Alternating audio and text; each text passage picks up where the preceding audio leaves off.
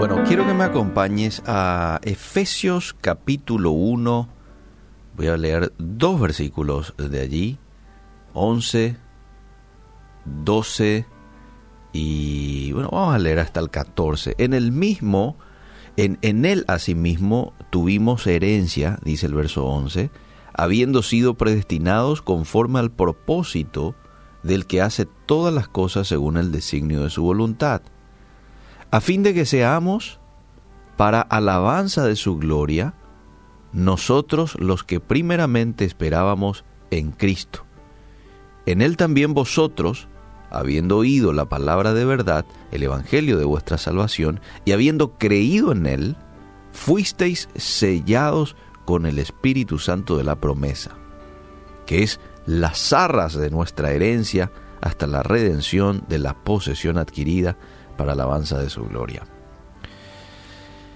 Eh, lindo texto en donde nos muestra la herencia que tenemos en Jesús, la riqueza que hemos adquirido mediante la gracia de Dios. Y ninguna cantidad de riqueza terrenal puede compararse a la riqueza espiritual que hemos recibido.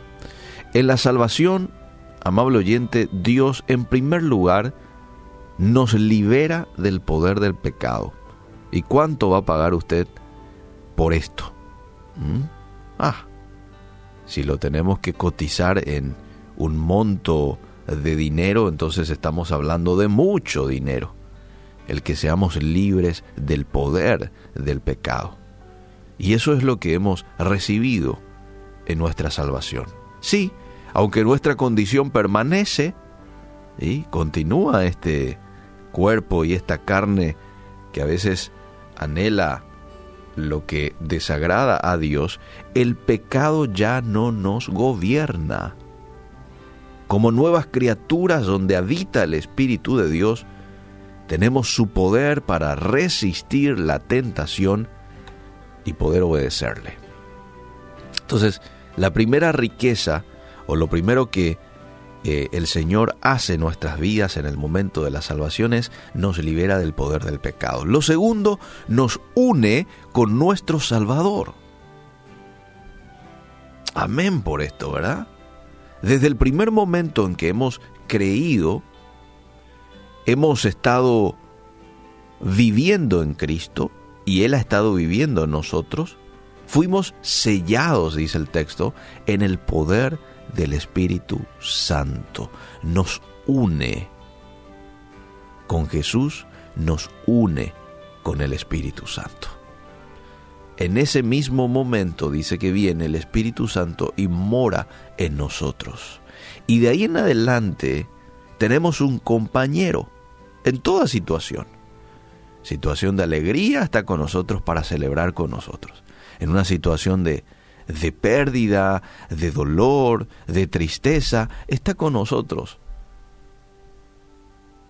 Para poner su hombro, ¿sí? Para escucharnos y para darnos fuerzas. Lo tercero, nos hizo parte de su familia. ¡Wow! Desde el momento en que hemos recibido a Jesús en nuestro corazón, Dios se ha convertido en nuestro Padre y nosotros hemos hecho, sido o hemos sido sus hijos. Nuestra familia espiritual se extiende por todo el mundo. Esto es lo que dice Juan 1.12. Mas a todos los que le recibieron, a los que creen en su nombre, les dio potestad de ser hechos hijos de Dios. Nos hace parte de su gran familia. Y esto es invaluable si hablamos en términos económicos de cotización monetaria. Es invaluable. Hijos de Dios, del Creador de todos los planetas, del cielo, de la tierra, de todo ser viviente. Somos hijos de Él. Lo cuarto que hace en nuestras vidas, en el momento de nuestra salvación, el Señor es, nos traslada al reino de la luz. Nosotros antes estábamos en el reino de las tinieblas, que incluye este mundo y a todos sus habitantes no salvos, está bajo el dominio de Satanás, es lo que dice Hechos 26, pero cuando alguien recibe a Jesús como Salvador, su hogar se convierte en el reino de luz. Colosenses 1.12. Fíjate lo que dice Colosenses 1.3, el cual nos ha librado de la potestad de las tinieblas y trasladado al reino de su amado Hijo. Wow. Y dice el verso siguiente, en quien tenemos redención por su sangre, el perdón de pecados. A partir de ese momento, esa persona es un ciudadano del cielo llamado a servir como embajador de Cristo. Qué bendición, ¿verdad? Pero vamos a, a más cosas que recibimos en el momento de nuestra salvación. Nos da una herencia eterna, amable oyente. No es una herencia temporal, porque las riquezas que podamos conseguir en esta tierra son temporales. ¿Sí? Nos dura hasta que de por ahí perdamos esa riqueza, nos dura hasta que no sé, partamos de esta tierra, hasta ahí nos dura. Pero la herencia que nos da Cristo es eterna. Dice primera de Pedro 1.14 eso. Entonces, las preciosas promesas de la Biblia son parte de nuestro derecho de primogenitura. Mas nos espera en el cielo donde ese derecho no puede desvanecerse ni contaminarse. Y vamos al punto número 6. Eh,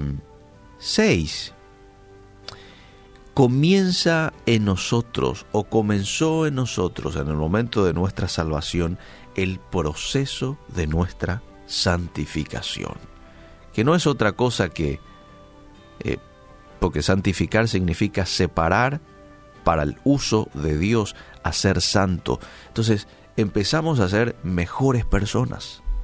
Te vas a convertir en un mejor esposo, en un mejor papá, en una mejor mamá, en un mejor trabajador, en un mejor pastor. Comienza el proceso de santificación en nosotros. Con nuestra cooperación, el Espíritu Santo actúa para transformarnos a la semejanza de Cristo. ¡Wow! No es a la semejanza del pastor o a la semejanza de algún ser humano, no, a la semejanza de Cristo. Esos son los estándares de Dios para con nuestras vidas. Llega, que lleguemos a ser santos como lo fue Jesús. Entonces, amado oyente, cuando la vida le presione, piensa en las riquezas de la gracia divina. ¿Sabes qué va a ocurrir? El desaliento va a desaparecer y el gozo espiritual va a tomar el control. Entonces hoy te animo a que le agradezcas a Dios porque te liberó del pecado, te unió al Espíritu Santo, nos hizo parte de su familia, nos trasladó al reino de la luz, nos dio una herencia no temporal, eterna, y porque empezó el proceso de santificación en nuestras vidas. Por eso es que ahora cuando cometemos algún error o cometemos algún pecado nos sentimos mal, porque es el Espíritu Santo mostrándote, hincándote. Esto tenés que mejorar, esto tenés que evitar, esto tenés que dejar de hacer. Es el proceso de santificación. ¿sí?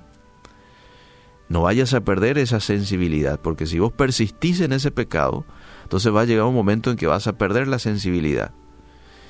Y ya no vas a escuchar la voz del Espíritu Santo. Pero ahora que escuchás, aprovecha y decirle Espíritu Santo, te pido perdón y me alejo de esto y quiero empezar a vivir en santidad. ¿sí? Dios está dispuesto a perdonarnos Dios está dispuesto a extendernos su brazo de misericordia. Y dice un texto, el que confiesa sus pecados y se aparta va a alcanzar misericordia. Así es que nunca es tarde de la mano de nuestro Dios. Gracias te damos en esta mañana, Dios, porque nos has hecho ricos ricos espirituales. Es una riqueza integral, una riqueza que nos llena las emociones y una riqueza que traspasa también a nuestra vida física y material. Y por eso te agradecemos en esta mañana.